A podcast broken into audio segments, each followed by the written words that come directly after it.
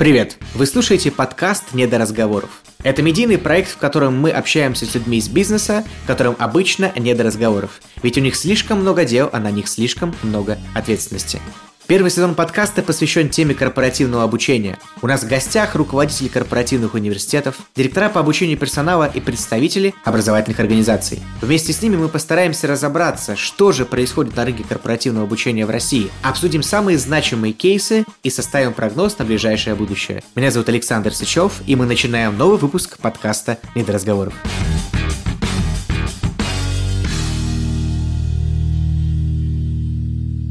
Друзья, у нас сегодня в гостях директора по персоналу и организационному развитию X5 Retail Group Татьяна Красноперова. Татьяна, добрый день. Всем привет. Большое спасибо, что вы в эту эпоху конца года до нас доехали. Как вообще у вас сейчас обстановка? Все ли горит? Горит, конечно же, все. День рабочий начинается часов в 7 и заканчивается часов в 12. 12, я так понимаю, в полночь, да? Ну, mm-hmm. где-то так, да. Не в 12 утра, да?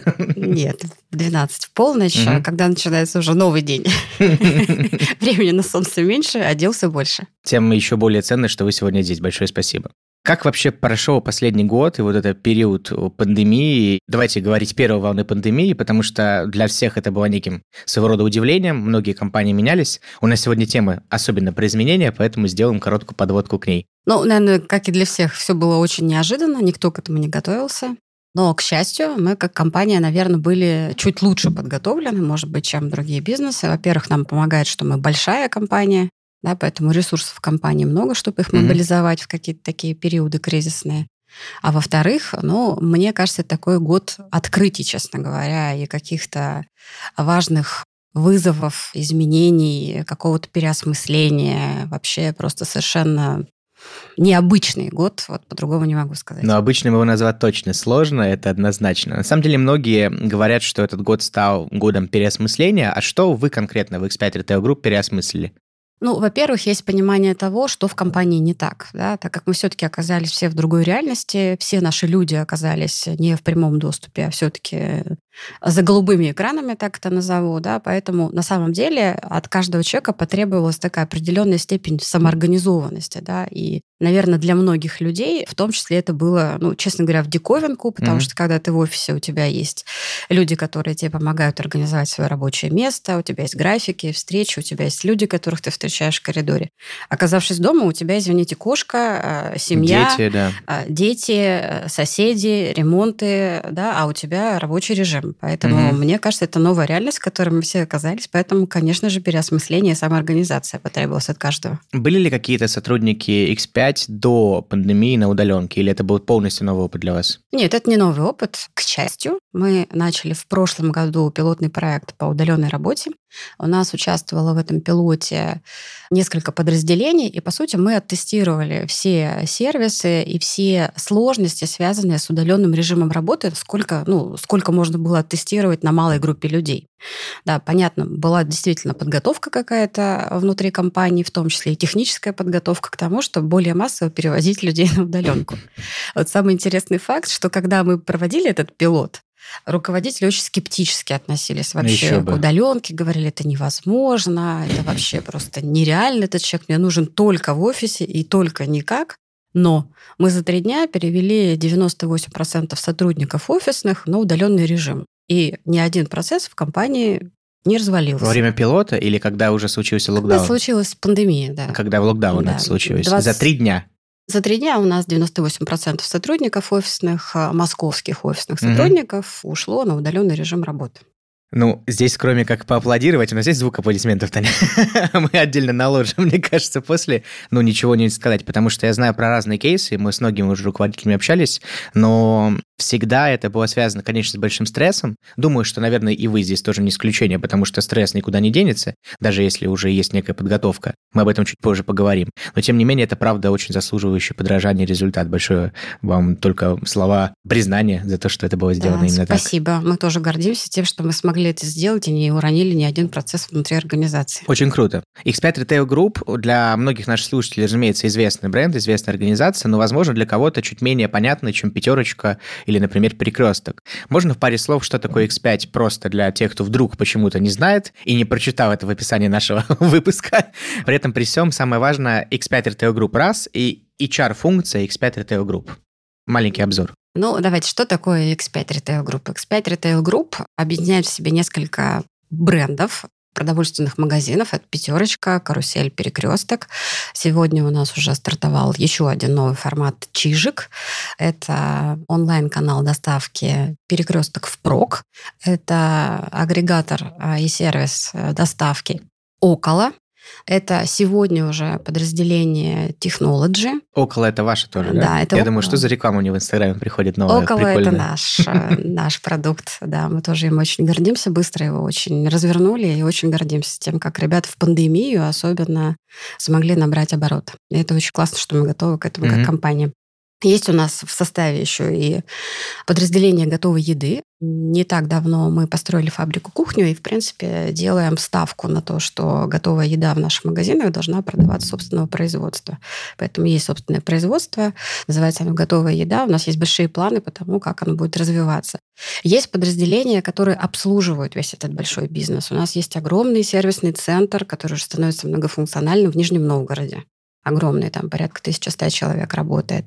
Есть подразделение транспорта. По сути, это одна из крупнейших э, транспортных компаний в России, Агроавто. Мгм. Есть э, подразделение собственного импорта, которое, по сути, обеспечивает наши магазины товарами импортными, пока они сосредоточены на фроф, но постепенно расширяют свой категорийный портфель, так скажем. Все. С точки зрения вот этого контура, это понятно. Где здесь HR-функция? Она сосредоточена на именно административно, там, ну, условно, на корпоративном центре или распределена по каждым торговым сетям? Нет, мы живем в децентрализованной модели. У нас в корпоративном центре есть ряд функций экспертных, которые, например, Мгм. представлены только в корпоративном центре. Например?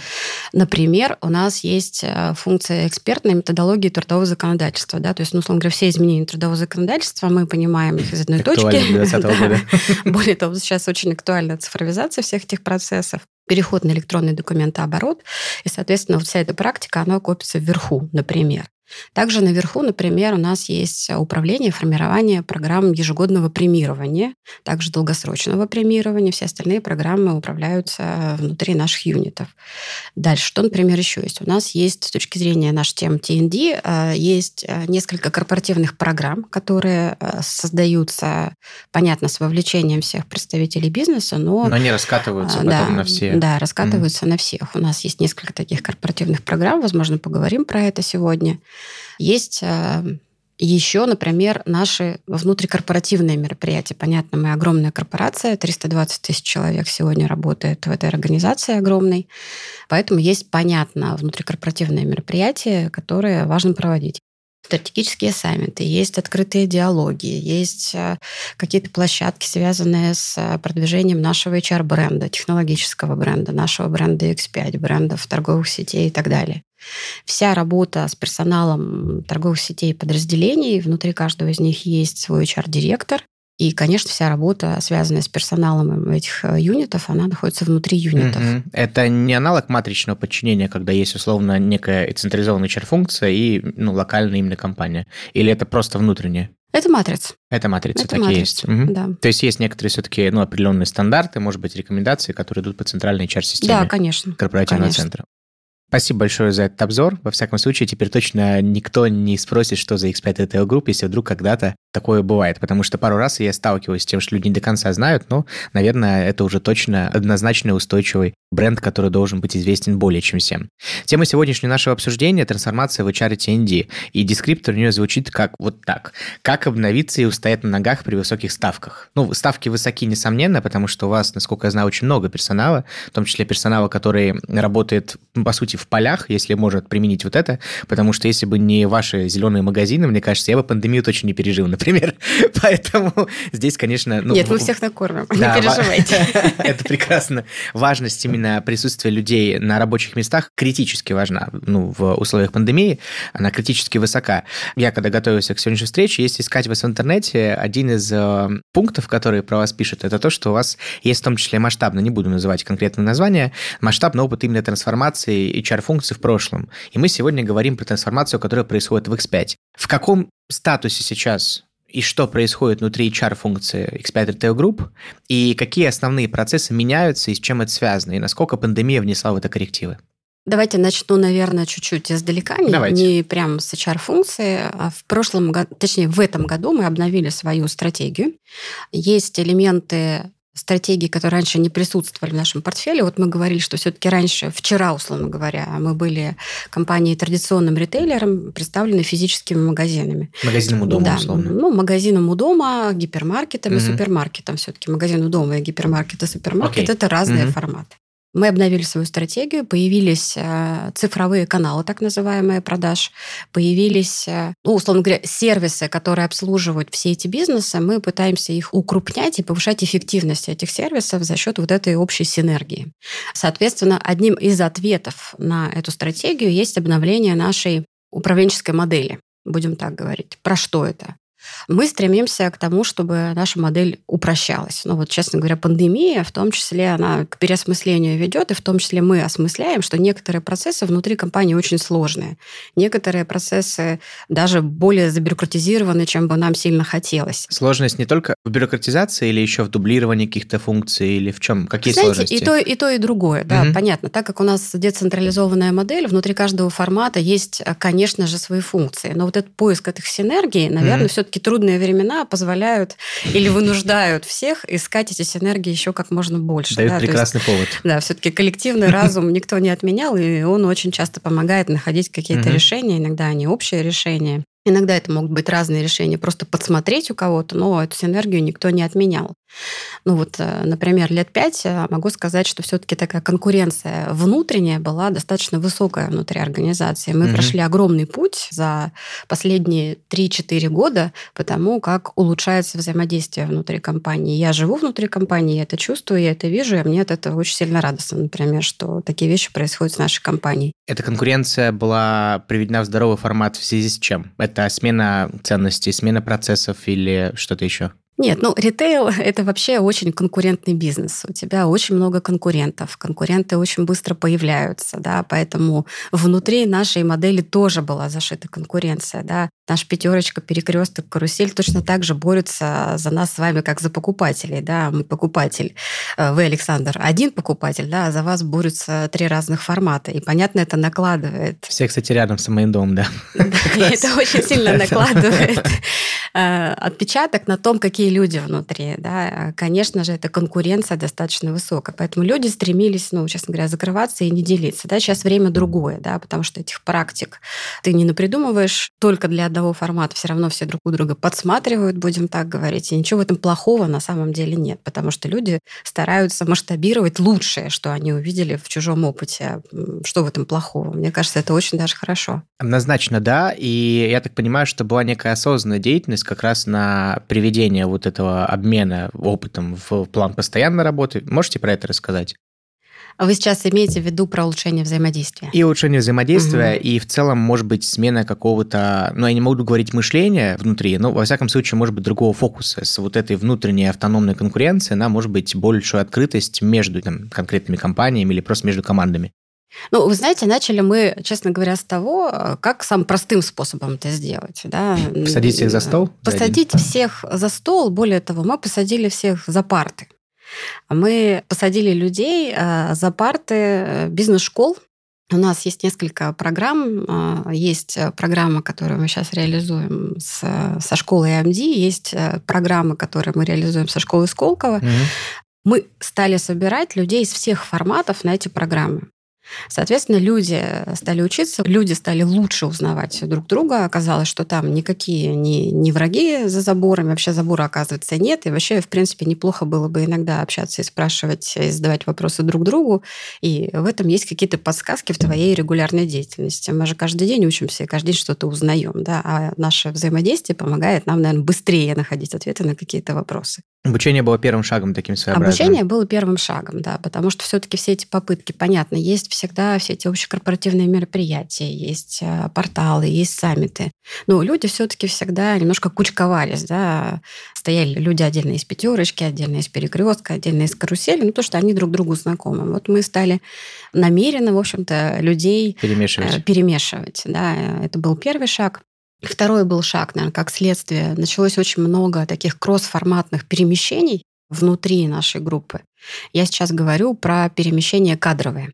Да, то есть было очень много назначений, и пятерочку люди переходили из перекрестка, и из перекрестка в пятерочку переходили, и в карусель люди переходили из других форматов. Более того, стали образовываться какие-то такие общие сервисы. Да? Когда у тебя есть общий сервис, вот, например, с момента образования подразделения РВА, это собственный наш э, импорт, по сути, мы собрали тоже команды из разных форматов. И это позволило, в общем-то, этому юниту выстрелить э, внутри компании. Было сложно и было непросто, потому что быть сервисом большой компании вообще очень непросто.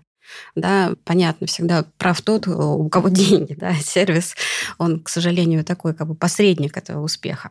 Поэтому сервисному подразделению всегда очень непросто внутри организации. Но у ребят это получилось вот за счет того, что команды были смешаны. Потому что все понимали, что я, ну, условно говоря, представитель своего формата, и я подведу свой формат, если мы не будем двигаться вперед. Вот и все. То есть э, два события совпало. Посадили людей за парты, и люди стали более открыто взаимодействовать, потому что это такое немножко вынужденное взаимодействие. Понятно, мы внедрили в обучающий формат очень много таких групповых активностей, где люди должны были в рамках э, рабочих групп что-то обсуждать, появились проекты, смешанные группы, активности какие-то, да, и люди стали ну, просто друг друга узнавать и лучше взаимодействовать друг с другом. Очень интересно, на самом деле, мысль про именно кросс-команды и кросс, скажем так, кросс-организационную вот эту принадлежность, потому что и ротация, ну, из исторических источников мы прекрасно знаем, что давний любимый инструмент управленцев, который, в принципе, очень успешно показывал свои результаты. Интересно, как это может применяться внутри компании, такой как X5 Retail Group. И второе, что мне очень здесь заинтересовало, именно тот акцент, когда вы говорите, что люди понимают, что мы, общаясь друг с другом, получаем больше, ну, по факту, обмениваясь опытом, чем если мы не будем этого делать.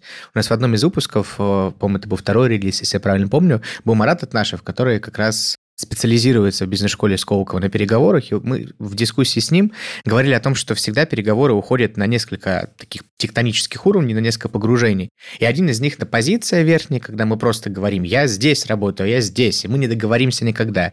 Но есть уровень ниже интересов и еще ниже уровень представления. Мне кажется, что действительно вам удалось за счет вот этого объединения людей в такие команды спустить людей чуть пониже, понять, что окей, позиции могут быть разные, но интерес-то общий. Это похоже на то, что вы сделали? Да, ровно так. Ровно, ровно это так. и получилось. Ну, ну, покупатель-то у нас один, понимаете. Мы можем в разных подразделениях находиться, но покупатель-то у нас один. Очень Поэтому круто. важно понимать на самом деле, как э, сделать так, чтобы этот покупатель остался с нами надолго. Да? То есть, угу. когда мы поняли, что важнее конкурировать не друг с другом внутри организации, а лучше конкурировать с теми, кто за периметром X5, мне кажется, у нас стало все получаться. Вот именно это осознание произошло внутри команды, и мне кажется, вот именно то, что враг не внутри, да. Консолидация такая, да? Да, все-таки... Найдем внешнего врага, классический. Теперь как бы немножко наша парадигма поменялась. Нам важно, чтобы клиент остался с нами, да, с нами, неважно. В широком смысле. Да, в широком смысле. У нас есть много форматов, и, соответственно, нам важно, чтобы наш клиент оставался с нами как можно дольше, неважно в каком формате. Перекресток это пятерочка, или новый чижик, или даже трансформируемая карусель. Спасибо большое за погружение вот в этот обмен именно опытом и в том числе обучение. Вот у меня возникла мысль о том, что подобные практики по смене парадигмы вот этой коммуникации внутри команд и в том числе точки зрения на компанию, они еще очень сильно связаны с изменением мышления руководителей самих. Насколько здесь э, у нас в одном из выпусков мы общались, я уже шутил про то, что Сколково должно нам отдельно говорить. Многие могут думать, что мы подкаст Сколково.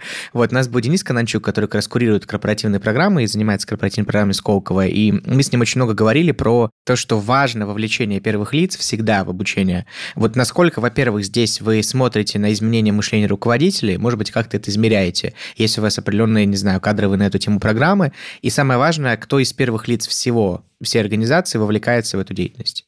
Ну, здесь у нас забавно. Есть а, программа SAMD, и мы собрали, честно говоря, в эту программу смешанную команду. В ней учатся... Не только а, топы. В ней учатся и топы, и люди, которые являются так называемый уровень и SEO-1, и SEO-2.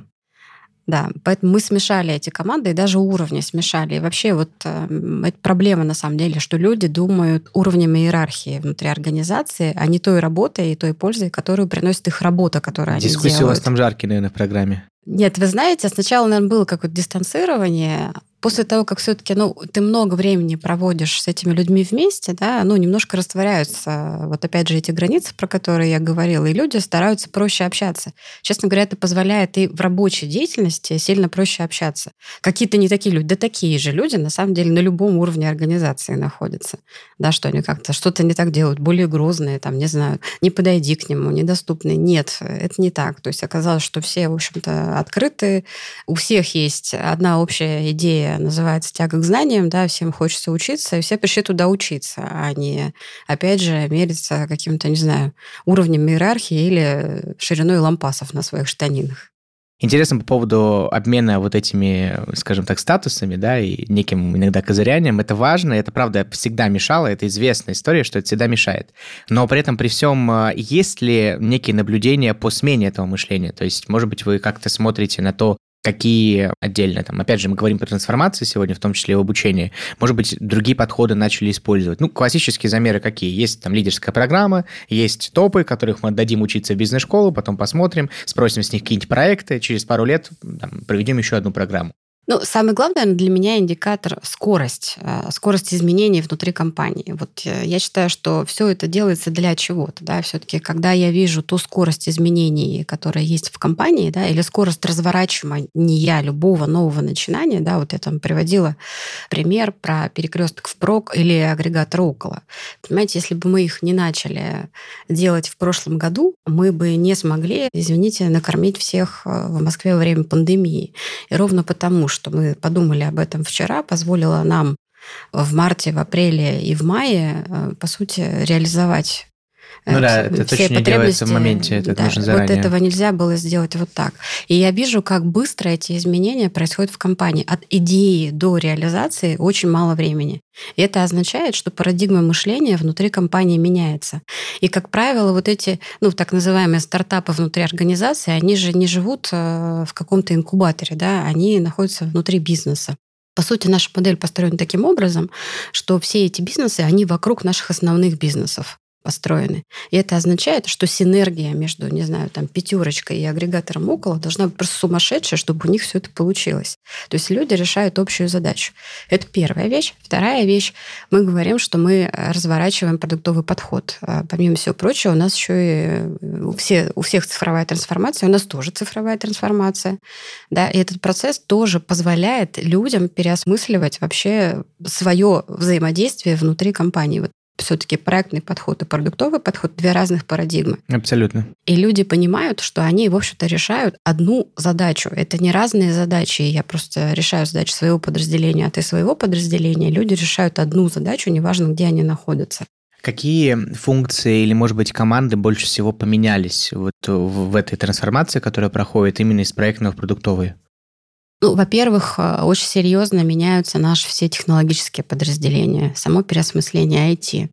У нас еще не так давно существовало два подразделения. Отдельно существовало подразделение по работе с большими данными, и отдельно была IT-структура огромная. И всегда была тоже такая конкуренция. Да? То есть э, людям в IT казалось, что в ДБД все можно, а ДБД считали, что они умнее и прекраснее. Да? Но это не так на самом деле. И там, и там прекрасные, талантливые люди. Просто они работали в разных философиях. И если IT наша работала всегда в проектном подходе, то ребята в ДБД работали изначально в продуктовом подходе, поэтому и среда, и культура там была немножко другая, да, и она очень сильно отличалась от того, что было в IT. Сейчас мы эти два подразделения объединили, да, под одним руководителем, и мне кажется, теперь все сильно более счастливы будут, да, от того, что все э, оказалось, что все одинаковые, да. Не и... было столкновения культур каких-то? Ну, наверняка оно будет, и более того, все-таки технологические подразделения же тоже не сами по себе, они же э, не ДБД для ДБД да, работают, или не IT для IT. Да, все-таки все эти проекты и продукты реализуются для бизнеса. И мне кажется, вот основное столкновение культур, оно все-таки на стыке технологий и людей из бизнеса, потому что люди из бизнеса, они тоже жили в проектном подходе, да, где я заказчик, где я определяю, что мне надо, а ты э, определяешь, как это это делать. Да? Теперь мы говорим в продуктовом подходе, у нас есть одна задача, и мы решаем одну задачу. То есть мы вместе с тобой определяем, какую задачу мы решаем, и вместе ее решаем. И ответственность у нас общая. Да, это все-таки очень сильно меняет отношение людей к тому, какие результаты мы получаем, да, и кто за эти результаты отвечает. Знакомы ли вам agile подходы или другие гибкие методики внутри вот именно да, конечно, вот этого всего? Конечно, в рамках цифровой трансформации мы разворачиваем как раз-таки... Те самые... Да, те самые... Agile, тот самый agile, да, и, да, и тот самый продуктовый подход. Да. Ну, agile – это всего лишь инструмент. Абсолютно точно. Да. Не более того. Никакого чуда тут нет. Это инструмент, Уже один, один из инструментов, и нужно людям просто позволять, э, точнее так, не позволять, а расширять вот этот горизонт сознания шириной этих инструментов, которые mm-hmm. можно применять для решения тех или иных задач. Agile все не полечить да, и где-то, ну, где-то это... в любом случае у тебя сохранится mm-hmm. проектный подход, а где-то у тебя ты будешь agile решать, да, agile команды, гибкие команды. Ну, мне кажется, вот гибкость Потому это вообще это требование да, времени mm-hmm. просто. Это один из вариантов. Можно по-другому, и где-то не нужно. Какой agile в э, технике безопасности, например. Конечно. То есть там совсем все по-другому. Вы как-то ведомостям в интервью говорили, что вы начали новую трансформацию компании в X5, и, собственно, она базируется в первую очередь на технологиях. Вот то, о чем вы сейчас говорите. И в связи с этим, насколько я понимаю, пришлось людей нанимать. Конечно. Кого нанимает Expert Retail Group? Вот за год мы нанимаем порядка 400 э, специалистов в наше подразделение технологические. А кого нанимает X5? У нас 320 тысяч э, людей, и 310 из них это наш розничный персонал. Поэтому порядка 80 тысяч в год мы нанимаем людей в наши магазины. Мы нанимаем менеджеров, мы нанимаем а, региональных менеджеров в том числе. Мы нанимаем а, технологических специалистов редких специальностей. И Data Science у нас есть э, внутри компании. Более того, есть э, огромное количество людей, которые являются ну, так скажем, входят э, в верхний топ рейтинга этих узких специальностей. Мы этим очень гордимся, на самом деле, что ребята выбирают нас и продолжают работать у нас. Это означает, что у нас есть интересные задачки для этих ребят новых. Допустим, я молодой, амбициозный подросток, ну, подростком меня уже не назвать, там, мне 19 лет, допустим, да, я недавно пошел в ВУЗ или там, учусь на третьем курсе и увлекаюсь там своих там, 15 лет, допустим, программированием или дата-аналитикой, и вот мне интересно большие данные, все, что связано как раз с там, программированием, искусственным интеллектом, который часто связан с большими данными, потому что одно напирается на другое. Почему мне выбирать ритейл? И почему мне смотреть вообще на ритейл, что в моем понимании часто кажется чем-то классическим, тяжелым, не всегда модным, а не пытаться идти обивать пороги Яндекса или других IT-компаний? Давайте подумаем, да. Все-таки мы, когда говорим про такую огромную компанию, как X5, мы говорим про масштабность, да. То есть, по сути, являясь э, лидером на рынке ритейла, мы влияем, да, мы эти тренды создаем, мы не всегда им следуем, мы эти тренды можем создавать. Поэтому, ну а что может быть круче, да, чем идея вообще, в принципе, мир поменять? Мне кажется, прекрасная идея, романтическая в 19 лет. Я бы уже поменять, пришел. поменять Похоже, мир. мне 19. Да, есть огромное количество задач. Мы думаем а, про то, как как сделать так, чтобы на полках наших магазинов были именно те товары, о которых думает наш клиент, которые он, возможно, о которых завтра подумает. Поэтому таких задачек в нашем портфеле огромное количество. Мы меняем процессы масштабные на уровне всей организации. По сути, у нас покрытие практически вся территория Российской Федерации с количеством магазинов. Поэтому ты меняешь э, какой-то один маленький процесс, но влияние у тебя в масштабах всей страны. Ну, куда круче. Очень круто. я, я точно купил, потому что мне очень понравилась мысль о том, что масштаб и при этом при всем масштаб очень близкий к реальной жизни, к телу. То есть не определенные системы, которые существуют только на экране компьютера, и это вечный мысленный эксперимент, который может, окей, воплотиться в интернете, в интернет-пространстве, где-то еще. Это что-то очень ощутимое, и результат твоего эксперимента или теста твоей какой-то гипотезы завтра ты видишь на прилавке, и твой, не знаю, сын, дочь или, не знаю, твои родители пойдут и купят это, то, что ты придумал позавчера у себя в кабинете. Мы все с вами покупатели, мы все, все являемся покупателями, и так или иначе мы являемся покупателями продуктов, да, там, будь то готовый продукт или ингредиенты для того, чтобы приготовить что-то. Поэтому этот наш покупательский опыт, он у нас у всех есть. Поэтому и очень просто получается думать про то, что нужно потребителю и покупателю. Поэтому это сто процентов. Очень круто. Очень и очень круто. В нашем подкасте есть традиционные рубрики, одна из них называется «Диванные аналитики». Нам необходимо будет послушать несколько цитат, которые мы для вас подобрали, а вы, в свою очередь, должны будете их послушать, как-то внутренне оценить и прокомментировать, согласны вы с ней или не согласны. А после этого я скажу, чья это цитата и откуда мы ее взяли. Как обычно, уважаемые слушатели, все ссылки мы оставим в описании к этому подкасту. Начнем? Давайте.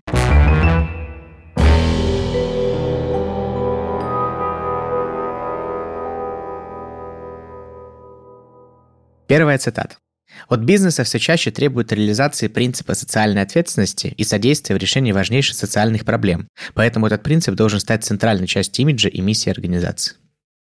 Ну, очень похоже на наш даже какой-то комментарий. Более того, хочу сказать, что мы очень серьезно думаем про то, какой статус ECG-программ должен быть внутри нашей деятельности, это тоже является частью нашей стратегии, и мы точно понимаем, что мы как огромная компания в стране, продающая продукты, являемся социально ответственным, в том числе и с точки зрения того, как мы, что и как мы продаем нашим покупателям.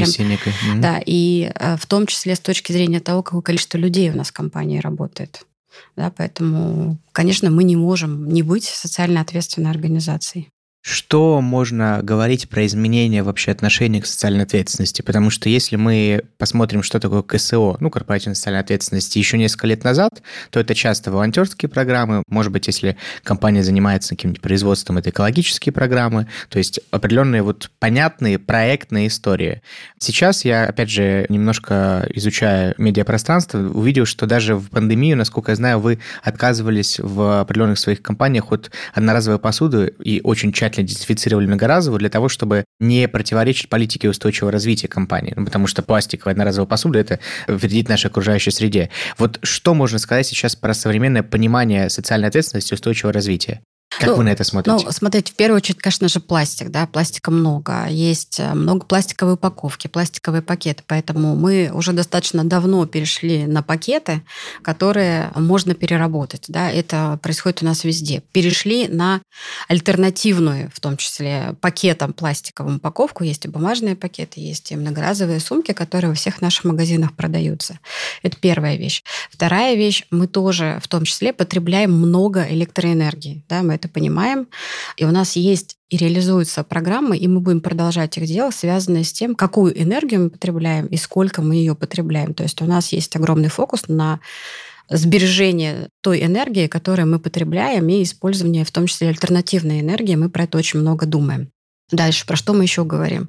Мы говорим про то, что все-таки, ну, понятный тренд, наша страна, как бы, к сожалению, не богатеет, а беднеет.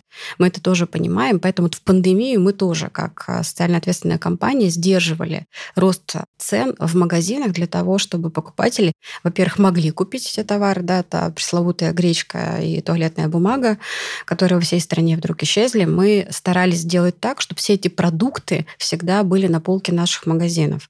И вы знаете, как бы, ну, удивительные вещи происходили. То есть мы делали все возможное и заказывали как можно больше этих товаров, а они каким-то чудесным образом все равно с полок исчезали. И все наши усилия были направлены на то, чтобы довести эти товары с наших складов в наши магазины. И мы делали все возможное, чтобы эти товары всегда были на полках наших магазинов, плюс сдерживали рост цен на некоторые позиции для того, чтобы население могло купить доступную корзину себе даже в период пандемии. В том числе с уроном маржинальности, вероятно, да, и какой-то Конечно, экономической безусловно, модели. Безусловно. Потому что цены производителей-то росли при этом. Какова роль HR-функции в, вот, ну, в социальной функции, социальной миссии, либо в устойчивом развитии? Потому что многое из того, что вы говорите, касается бизнес-функций, многое касается непосредственно основных подразделений компании, которые выполняют именно бизнес-задачи. HR здесь – это ценностное ядро или задача по коммуникации. Где здесь HR? Да вы знаете, практически везде. Ну, во-первых, как я говорила, у нас огромное количество наших сотрудников, поэтому мы должны платить людям понятную и прозрачную, прозрачную, да, прозрачную заработную плату. Люди должны понимать, а, как они зарабатывают, из чего складывается их зарплата. Зарплата их должна быть в том числе, ну, как минимум в рынке. Понятно, как бы хочется всегда больше, да, но платишь ты столько, сколько можешь. Поэтому наша задача в том числе, чтобы наша зарплата была рыночная. Например, мы даже стали развивать какие-то инструменты аналитики, которые позволяют нам понимать, просаживаемся мы по заработной плате в этом регионе или не просаживаемся. То есть у нас есть такой HR-мониторинг, в пятерочке реализован этот проект, который позволяет понимать, а какая зарплата, ну, не знаю, там, в условном Ногинске, да, и какую зарплату мы платим в магазинах, сравниваем в том числе уровень заработной платы в наших магазинах и в среднем по городу, да, для того, чтобы понимать, где мы с точки зрения этого рынка находимся. То есть это одна из основных задач. Вторая задача – наши люди должны работать в нормальных условиях, потому что есть поэтому фокус. Это тоже задача именно да, HR-функции. Да, конечно же, HR, как без HR. Поэтому наши люди должны работать э, в правильной спецодежде, и их рабочее место должно быть э, достойным. Поэтому есть э, проект, который реализуется и в перекрестке, и в пятерочке, связанный так называемая удобная среда, когда мы говорим и делаем, на самом деле, для наших магазинов комнаты для приема пищи, изменяем пространство гардеробов, которые есть для наших сотрудников, и создаем ту удобную специальную одежду, которая позволяет сотрудникам находиться в комфортных условиях. Третья вещь – это все-таки вовлечение сотрудников в жизнь компании. Это тоже наша HR-задача, понятно, потому что еще не так давно, к сожалению, мы не могли похвалиться текучестью, которая у нас есть в компании. Она была действительно ужасной. Я считаю, что но мы... Это же специфически для ритейла еще очень сильно. Да, специфически, но мы точно были, к сожалению, не лидерами на этом рынке с точки зрения низкой текучести. Сейчас я могу сказать, что мы являемся лидерами, потому что нам удалось снизить в целом текучесть по стране до того уровня, который есть в ритейле, и являемся теперь лидерами на этом рынке. Насколько это не особенность пандемии, когда людям в принципе не прикольно менять работу? Вы знаете, мы начали этот проект не в пандемию. Okay. Мы занимаемся угу. текучестью, а два с половиной года уже. И я хочу сказать, mm-hmm. что люди, уверена, что люди это видят, люди это оценивают, и поэтому хотят оставаться работать в этой компании вместе с нами. В пандемию действительно мы наблюдали тренд замедления текучести, ну, в силу того, что людям негде работать. Сейчас, кстати, есть обратный тренд. Ну, во-первых, границы закрыты, количество трудовых мигрантов в Россию очень сильно сократилось, поэтому даже на рынке нашего розничного персонала существует огромная конкуренция за тот персонал, который сейчас является работоспособным на этом рынке. Ну, потому что рынок-то не слопнулся сам по себе, и людям по-прежнему нужно кушать. Конечно. Очень понятная история. Вернемся к цитате. Это была цитата, которую мы взяли из исследования Deloitte «Тенденции в человеческого капитала». Ссылки вы сможете посмотреть после. Это не была ваша цитата, но видно, как она созвучна тому, что вы делаете внутри. Это очень приятно слышать. Следующая цитата. Сильная и четко определенная организационная культура имеет решающее значение для долгосрочного успеха компании. Она создает идентичность организации, помогает сформировать ее миссию, дает сотрудникам на всех уровнях ощущение идентичности и цели в их работе. Но культура уязвим во время кризиса, когда решения принимаются на лету и финансовое выживание имеет приоритет над почти всем остальным. Можно не соглашаться. Вот я даже не соглашусь, пожалуй, да, потому что именно для нашей компании и для меня, наверное, как э, для менеджера этой компании, кризис стал периодом таких возможностей. Ну, во-первых, понимание того, что в компании работает, не работает, в пору того, как э, поменялась реальность, да, то есть ты понимаешь, что тебе нужно делать. Вот для меня, и я уверена, для моей команды это дало какой-то новый толчок, а что еще нужно сделать для того, чтобы жизнь сотрудников внутри организации стала еще лучше. И то же самое с точки зрения организации. И мы как бизнес, в общем-то, стали еще быстрее развивать те сервисы, которые вчера еще не были так сильно востребованы, например, с точки зрения там, того же перекрестков впрок. Сейчас мы понимаем, как, условно говоря, этот тренд набирает обороты, как быстро покупатели уходят в тот же самый онлайн, и мы понимаем, что нам еще быстрее надо отвечать на эту потребность для рынка, для того, чтобы успевать за этой mm-hmm. потребностью.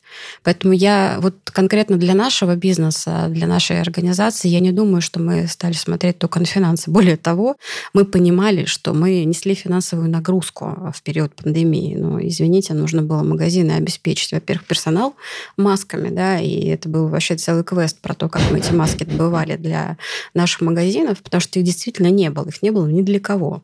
Поэтому мы предприняли огромное, колоссальное количество усилий. Наше подразделение импорта позволило привести несколько бортов этих масок, чтобы мы смогли обеспечить наших сотрудников этими масками. Маски, бактерицидные лампы, средства индивидуальной защиты. Этого же ничего не было, на самом деле, весной. Поэтому мы несли колоссальную нагрузку. А дополнительная обработка магазинов э, с определенной периодичностью. Изменение же еще процессов в целом да, немножко. Изменение процесса всех, да, логистических, э, всех наших РЦ и так далее. То есть это, в общем общем-то, нагрузку дала очень серьезную на наш операционный бизнес. Ну, в том числе на финансовую, я думаю, модель. Конечно, но вопрос в том, что мы не смотрим на это только с точки зрения денег. Понятно, что мы понимали, ну, например, формат э, супермаркет чуть больше пострадал э, от этого кризиса, потому что огромное количество магазинов в торговых центрах находилось, они просто были физически закрыты. Вот и все. Mm-hmm. Поэтому люди ходили туда, где открыто. Это были магазины у дома в основном. Mm-hmm. Поэтому пятерочка в этом смысле стала центром притяжения людей, а в перекрестке люди просто не ходили, потому что торговые центры не работали. Какие-то магазины, несмотря на то, что продовольственные магазины в некоторых торговых центрах не закрывались, мы вынуждены были закрывать. Поэтому, да, нагрузка, но, мне кажется, не это стояло на кону. Спасибо за этот комментарий. Это была фраза Тима Маккелгана, колумниста и автора статей на портале HR Morning. Наконец, последняя, третья цитата звучит так. В настоящее время самым ценным активом компании является человек. Это единственный ресурс, который может обеспечить долгосрочную конкурентоспособность. Все можно скопировать – продукты, услуги, инфраструктуру, кроме людей. Стратегия управления человеческими ресурсами стала одной из наиболее определяющих стратегий компании, поэтому именно она должна быть самой критически важной для организации. Конечно, это наша фраза. М? Это, конечно, это наша фраза.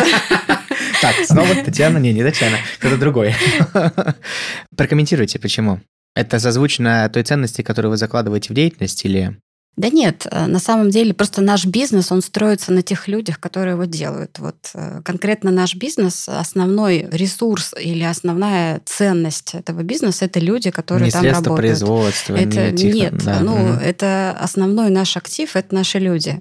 И поэтому это очень хорошо, что компания и менеджмент это осознают, что люди – это главная ценность этой компании. Очень, очень круто. Это была цитата Бьянки Хорват, доцента университета Обуда, Институт предпринимательского менеджмента, кандидат наук. Собственно, это в Будапеште есть такой институт. У нас есть пара интервью, где точно это есть, есть подобная фраза. Слушайте, ну мы потом это сравним по Word, знаете, сравнение двух документов. Я уверена, что Игорь Шахтерман это говорил в своих интервью, и я не раз об этом говорила, особенно тогда, когда мы обновили стратегию, и частью стратегии стала стратегия, связанная с людьми. Очень круто.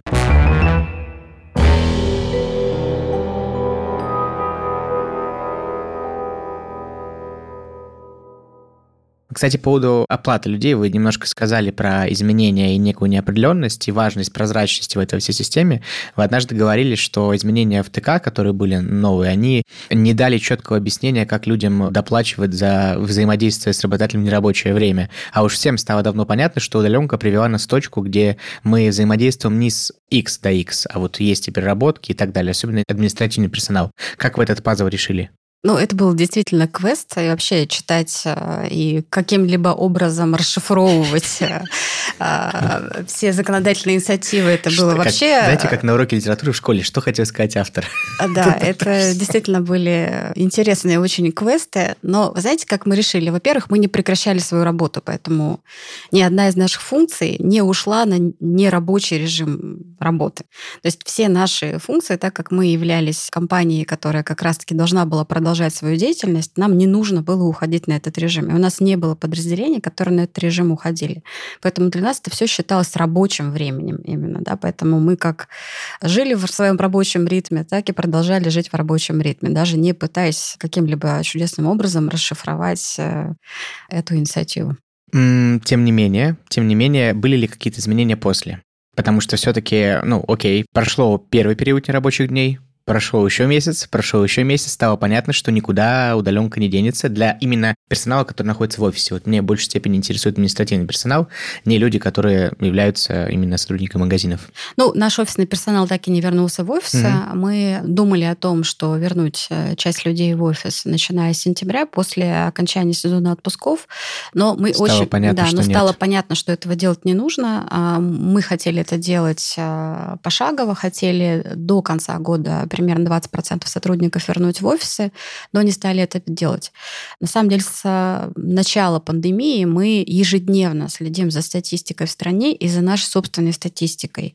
Постольку, поскольку у нас э, все-таки наша выборка тоже очень репрезентативная, это говорит о том, что это было правильное действие. Мы понимали, что происходит. И удивительный факт, кстати, когда мы были в первую волну, мы повторяли страновую статистику, свою собственную статистику компании. Но Начиная с октября месяца наша статистика была значительно ниже, на самом деле, чем страновая статистика. какой вывод мы для себя делаем? Что, по сути, те меры по защите персонала, которые мы принимали, и действительно где-то даже иногда насильно заставляли людей носить маски и перчатки в наших магазинах, действительно, это еще одно усилие, которое нам пришлось сделать, потому что действительно люди не всегда осознанно относятся к этим инициативам и просто этого не делают. Ну, это физически да. тяжело даже, да, Поэтому иногда. мы действительно даже местами где-то заставляли людей, по-другому даже сказать не могу. Но получается, что все эти меры действительно работают, и мы смогли сохранить э, большую часть коллектива от э, заболевания коронавирусом.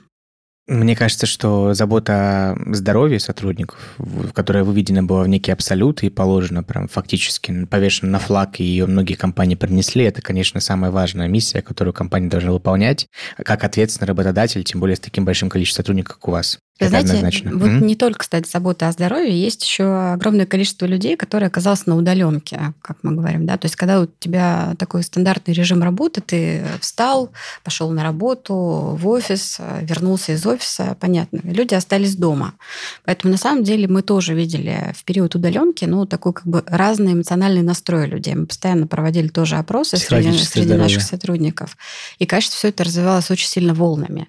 То есть сначала был такой, как бы, ну, сложный период, просто все оказались. Был он, наверное, такой организационно сложный, да, потому что нужно было перестроиться. У кого-то не работал интернет, у кого-то не было ноутбука. То есть, скорее, как бы первая волна удаленки для всей компании, скорее там справиться со всеми техническими сложностями, техническими каналами коммуникаций, которые, ну, к этому моменту еще не были такой степени готовности, как бы нам хотелось, чтобы все наши сотрудники работали.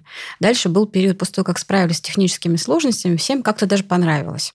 Да, это и был где-то май, наверное. Да. Май, да. Вот летом началась обратная история. Мы, на самом деле, стали делать очень много мероприятий, ну, таких э, не знаю, стали делать э, какие-то игрушки, какие-то квесты устраивать какие-то мероприятия устраивать, какие-то зарядки, разрядки, кофе с сотрудниками и так далее, потому что мы понимали, что важно, чтобы сотрудники чувствовали, что они не просто одни дома. Вот сейчас у нас реализуется тоже онлайн новогодний корпоратив, называется он «Не один дома». Да, вот опять же в поддержку того, что ты не один дома, что компания тебя по-прежнему считает важной частью себя, и ты важен компании. Поэтому вот очень много усилий на то, чтобы мы сохраняли вот именно этот э, эмоциональное здоровье своих сотрудников, находящихся на удаленке пользуясь своим положением и тем, что мы сейчас ну, в эфире находимся, и если вдруг мы 30-го просто завершаем нашу работу, у нас до 30-го серия мероприятий, там различные записи и прочего. Если вдруг мы 30-го поймем, что нам некуда идти, пустите нас на корпоратив к себе, пожалуйста. Мы не хотим быть одними дома тоже.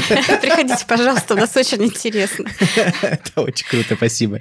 Я просто представил, это не один дома, это прям моя боль сейчас. В нашем подкасте есть лирический персонаж. Его зовут Геннадий. Угу. Гена – человек, который оказывается в каждом выпуске в разных ситуациях, сталкивается с разными проблемами, и наш гость ему что-то рекомендует в этой ситуации. Сегодня Гена оказался в ситуации трансформации функции HR. Итак, я расскажу, с чем столкнулся Гена, а вам нужно будет что-то порекомендовать ему, чтобы он понимал, как же дальше с этим жить. Мы затронем еще одну очень важную тему и сторону трансформации.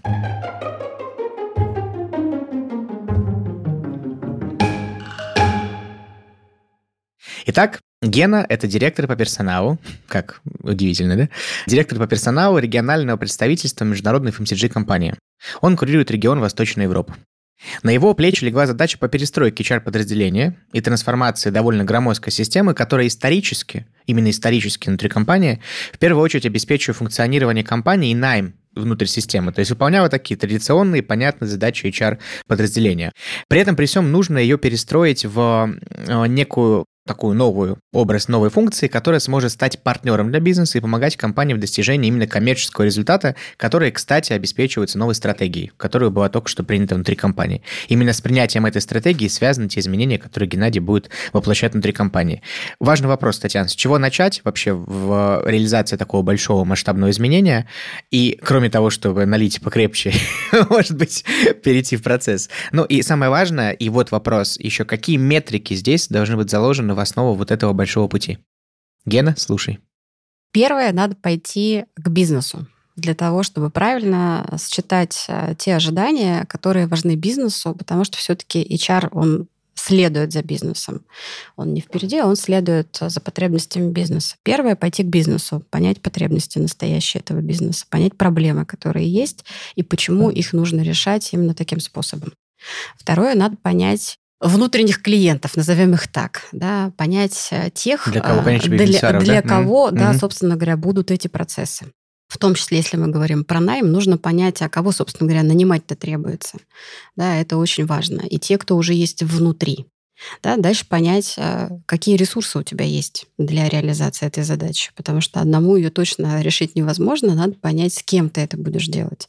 То есть ты понимаешь, а, что нужно делать, а, ты понимаешь, для кого нужно делать, и с пониманием ресурсов ты будешь понимать, как это делать. Это должна быть серия бесед или просто такой, скажем так, автономное там, написание этого плана или что это? Нет, ну, конечно, это человеческий контакт. Мне угу. кажется, ничего больше ни в какой переписке, ни в каком другом, наверное, формате ты не получишь больше информации, чем от личного общения. Во-первых, это позволяет сразу же сократить дистанцию, представиться, понять, кто с той стороны будет э, с тобой взаимодействовать. Начать закладывать начать и готовить к этим изменениям. Да, да. вот эти mm. важные коммуникационные каналы, которые очень сильно важны в любой, на самом деле, работе, особенно при трансформации. Угу. А что с метриками? С метриками я уверена, что при любой трансформации важны две вещи на самом деле. Важно не уронить то, что есть. То есть важно понять, а какая сейчас и скорость найма, и какое количество, какие проблемы есть, и как сотрудники адаптируются. Потому что важно не только нанять, важно, чтобы эти сотрудники остались, не сбежали после испытательного срока. Важно понять текущие метрики. И мне кажется, это такой основной толчок. Важно, чтобы эти метрики не начали ухудшаться. Это как с медициной «не навреди». Да, не навреди. То есть первый принцип – не навреди. Вторая вещь – нужно понимать, как, с какой скоростью происходят эти изменения. Это означает, что тоже есть э, какие-то метрики, которые характеризуют. Либо у нас лучше стало, либо хуже, для того, чтобы понимать, какие действия ты можешь сделать внутри этого процесса, чтобы его откорректировать. Time to market, да, какие-то изменения? Конечно. Угу конечно. И закладывать эти метрики необходимо вместе с бизнесом или согласовывать это наверху совсем, как это лучше всего делать? Я не думаю, что их важно согласовывать. Мне кажется, это ответственность руководителя mm-hmm. проекта все-таки mm-hmm. следить за этими метриками. Внутреннее. И, соответственно, потом отчитываться конечно, о дельте того, конечно, что происходит. Да. Но при этом важно всегда озвучивать, э, ну, при любой трансформации важна очень сильная коммуникационная роль. То есть важно все время говорить людям, что ты делаешь и какие результаты у тебя получились, что не получилось, тоже важно говорить. Для того, чтобы можно было своевременно принять какие-то корректирующие меры, которые позволят, в общем-то, этот результат вытянуть. Вот самое главное, просто не замалчивать проблемы, говорить о них, если они есть. Как работать в условиях закрытых а, организаций, где открытость в коммуникации не является привычкой? Это ведь много компаний в нашей стране такие. Ну, слушайте, мне кажется, нам повезло как бизнесу, да. Все-таки основные наши стейкхолдеры — это открытые компании а, и люди, которые хотят тоже что-то поменять. Во-первых, если мы говорим про поставщиков, это те люди, которые, у которых есть замечательные товары, которые хотят, чтобы они оказались на полке. Поэтому, в общем-то, это такая заинтересованность взаимная в коммуникациях. Действительно, ну, бывают примеры, да, когда люди скорее мыслят э, шаблонами и не пытаются тебя понять. Мы же тоже становимся в каких-то ситуациях клиентами, да, ну вот, например, а, с точки зрения, там, не знаю, бизнес-школ, каких-то образовательных учреждений, вот э, люди очень часто иногда дают стандартный продукт какой-то, какой-то который у них есть. А сегодня такое время, что, не знаю, все стандартное Невозможно, перестало да. работать просто. Вот просто перестало. Стандартные практики перестали работать, даже в HR в том же самом. И, по сути, тебе нужно всегда понять, как вот эту кастомизацию сделать. Да, что ты можешь, а что ты не можешь. Иногда просто эта кастомизация может стоить космических денег. Да, и вот важно вот этот уровень диалога все время создавать. То есть немножко двигаться вот такой степ-бай-степ все время. То есть здесь э, подвинулись, давайте дальше обсудим, что мы можем, что не можем. Вот все-таки вот такое партнерство, взаимные выгоды, да, то есть любое партнерство, оно означает, что все-таки э, каждая из сторон должна получить на свою выгоду какую-то. Ну, то есть с закрытостью, в принципе, точно так же поэтапно, пошагово стараться с все одним, так. со вторым, с третьим, искать вин-вин модели и как-то это все менять. Все так. Ну, есть э, более сложные контрагенты, бывают более простые, да, поэтому mm-hmm. с кем сложно, ну, просто шаг за шагом. Другого рецепта у меня нет, э, я действую именно так, и мне это помогает. Ну что ж, Гена. Главное не прекращать этот контакт. Ну что ж, Гена, теперь ты знаешь, что с этим делать. Надеюсь, что закрытость твоей компании, если она вдруг есть, не помешает тебе с этим справиться. Беги. Пока-пока-пока. Нас слушают люди, которые связаны так или иначе с обучением и с TND-функцией. Мы сегодня смотрели на все происходящее внутри организации, на HR и на трансформацию именно с точки зрения такого системного взгляда и взгляда сверху. Если немножко спуститься на шаг ниже и остаться на TND, как вы видите будущее TND-функции? И самое важное, вообще, есть ли понимание, что такое корпоративное обучение в 2021-2022 годах? Ну, знаете, наверное, начну как бы не с того, как я вижу корпоративное обучение, а что такое обучение mm-hmm. да, вообще в принципе. Ну, наверное, я могу говорить, что человек чему-то научился тогда, когда он изменил свою модель поведения, наверное, да. Поэтому вот если, исходя из этой парадигмы, думать, э, какое должно быть обучение, исходя из того времени, в котором мы находимся, когда непонятно, да, вот мы сегодня говорим, что у нас завтра 70% сотрудников будут на удаленке. Поэтому это в первую очередь а, про то, какие форматы, какими форматами мы это будем достигать. Да, то есть понятно, что будут сильно, очень сильно меняться форматы. Это раз. А второе, что будет очень сильно меняться, ну, наверное, вот такое все время, так как у тебя это разные форматы, есть очные форматы и дистанционные форматы, все время важно удерживать это внимание, чтобы достичь, опять же, главной цели, поменять поведение. Да, то есть важно все время такое как бы удержание внимания. Иначе а, работать не иначе, будет. Иначе просто ты не достигнешь mm-hmm. той цели, которую ты ставишь а, перед обучением. А форматы, удержание внимания, ну и вообще, в принципе, очень большая часть, наверное, разбора практических кейсов. Вот это очень важная вещь, да, то есть э, все время внутренних или внешних и внутренних и внешних. Нельзя зацикливаться только, закукливаться только внутри. Конечно, надо смотреть, что в мире происходит, иначе ты пропустишь очень много важных инсайтов, которые тебе помогли бы уже сегодняшние проблемы решить. Крамольная мысль для да. многих на самом деле. Постоянный обмен опытом и вот действительно я вижу, как меняются организации, да и мы сами, да, когда еще вчера, может быть, мы не так, не с такой готовностью делились, сегодня мы понимаем, что на это просто есть запрос. Если мы кому-то интересны, конечно же, надо делиться. То есть есть что-то в нас, что люди хотят повторить. Отличная идея, прекрасная, светлая мысль, надо это делать. Поэтому не стесняться, на самом деле, изучать э, то, что происходит у других, брать то лучшее, что тебе нравится, и прям немедленно это внедрять. Дальше, что еще с точки зрения форматов обучения? Ну, вот я уже говорила про кастомизацию программ. К сожалению, не работают универсальные программы. Да, вот, э, например, в прошлом году мы создали цифровую академию и тоже ее строили, наверное, как классическую академию, которая будет э, нацелена вот на эти группы людей, на эти группы людей, создавая там какие-то курсы. Но мы понимаем, что сами курсы очень быстро устаревают. Это означает, что количество усилий, которые мы тратим на создание этого контента, ну просто оно в песок уходит. Да? У тебя этот контент очень быстро устаревает. Соответственно, это такие, знаете, получается, ну не знаю, микрокурсы какие-то, да, ну микрокурсы тебе позволяют вот именно короткую часть и важную информацию донести. И, в общем-то, тебя не спасет от того, что она быстро устареет, но дальше ты можешь создать что-то еще новое. Но устаревает же как раз, как правило, именно инструментарная часть знания, то есть э, фундаментальный подход, например, клиентоориентированности, клиентоцентричности или, например, подход первичности практики или опыта, он почти всегда ну, остается. А вот инструментарий, он может устареть, кейсы могут устареть, и может все сильно поменяться. В этом смысле я только, ну, очень согласен с этим.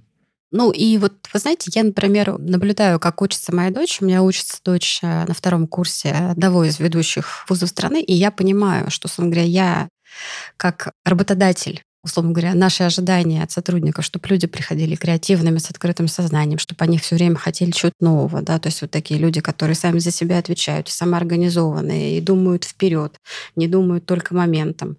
Ну, и вы знаете, они такие с открытым сознанием, не боящиеся чего-то делать.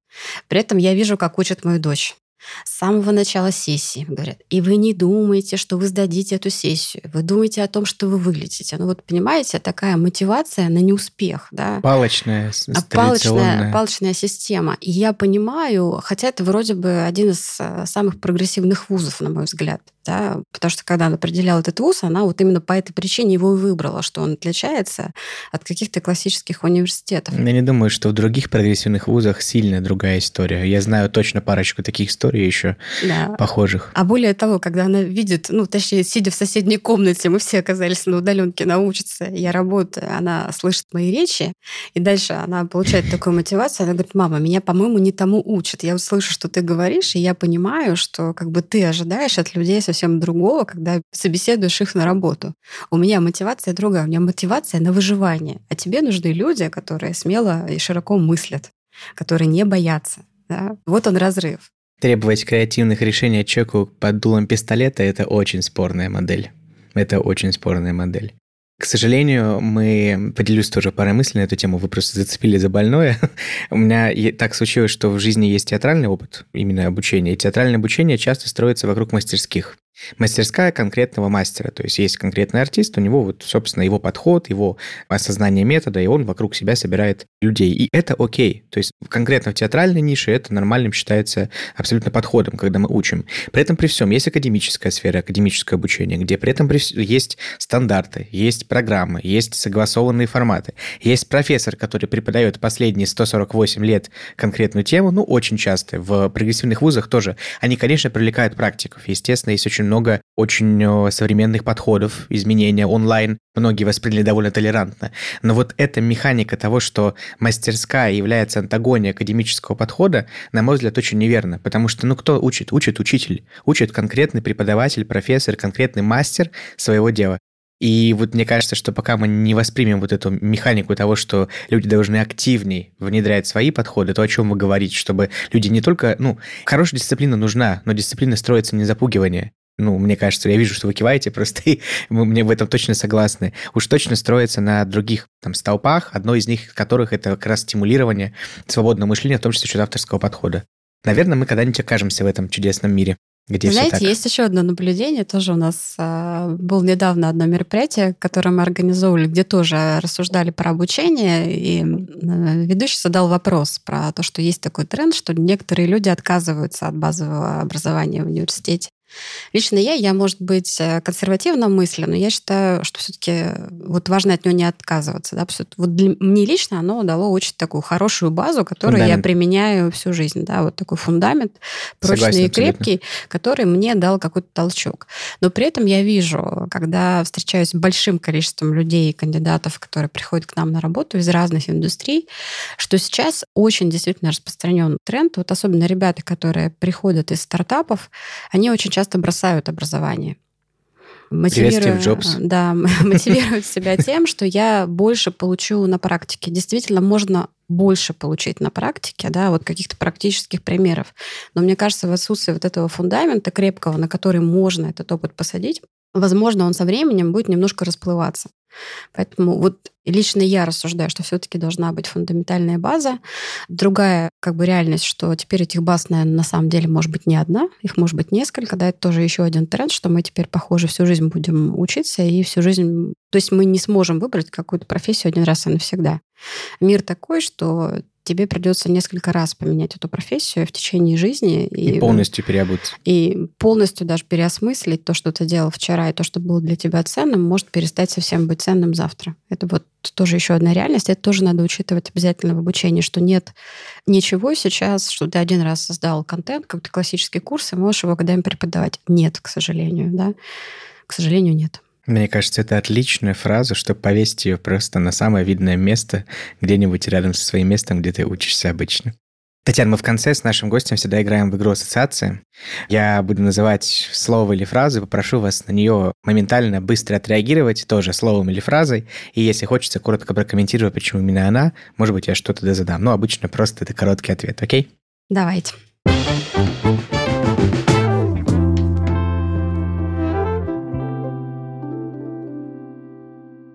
Начнем. HR. Любая мысль, которая идет в голову. Эм, это надолго, и это очень весело. Трансформация. Путь вперед. Карьера. Безграничная возможность. Мотивация. Самоорганизация. Человекоцентричность. Человек — это личность. Ритейл безграничные возможности. Корпоративная культура. А, сложно, но интересно. Цифровая трансформация. Непонятно, сложно, но интересно. Ижевск. Родной город. Пандемия. Возможности. Руден. Ископаемые. Полезная? Конечно же, полезная Полезная, драгоценная. Команда. Люди. Онлайн-обучение. Новый формат. Стресс. Это неплохо. Интересно. 2020 год. Невероятный год, и очень хочется, чтобы он закончился. Сегодня, уважаемые слушатели, 16 декабря, наш выпуск выходит 22 Скоро он закончится, держитесь. X5 Retail Group. Самая лучшая компания, которая была в моем опыте и есть. Татьяна Красноперова. Это я. А, всегда вам рада. Класс. Спасибо большое, Татьяна. Это была Татьяна Красноперова. Увидимся в следующих выпусках. Спасибо. Дорогие друзья, как обычно, пару мыслей в заключение. Сегодня мне очень понравился тот уровень визионерства нашей беседы и некая отдаленность от темы обучения и стратегический взгляд, который Татьяна смогла нам дать и представить в рамках нашей беседы. Мы говорили о трансформации, и вот какие мысли есть на эту тему у меня. Ну, я думаю, что всем очевидно, что мир и среда, в которой мы находимся, меняется. И когда есть такие агенты изменений, например, как Татьяна внутри X5 Retail Group и ее команды, по-хорошему неравнодушные и неуспокоенные люди, которые двигают вперед и компанию, и в целом мышление людей, с этим в целом все понятно. Скорее всего, все будет прекрасно и все получится. Но ведь есть и совсем другая сторона медали. Есть люди, которые более инертны, и иногда это не только люди и команды, а целые организации, которые имеют низкую толерантность к изменениям. И я думаю, что вы все когда-то об этом слышали. Причем толерантность эта низка вне зависимости от того, как сложно или легко внедрять изменения. Вот если я работаю в такой компании, или я сам являюсь таким человеком, мне кажется, становится очевидно, что пора перестраиваться. И, на мой взгляд, 2020 год дал нам отличный повод понять, что изменения неотвратимы, и сейчас самое время задуматься, а есть ли в будущем место для меня? Это был подкаст «Не разговоров». Увидимся с вами в следующих выпусках.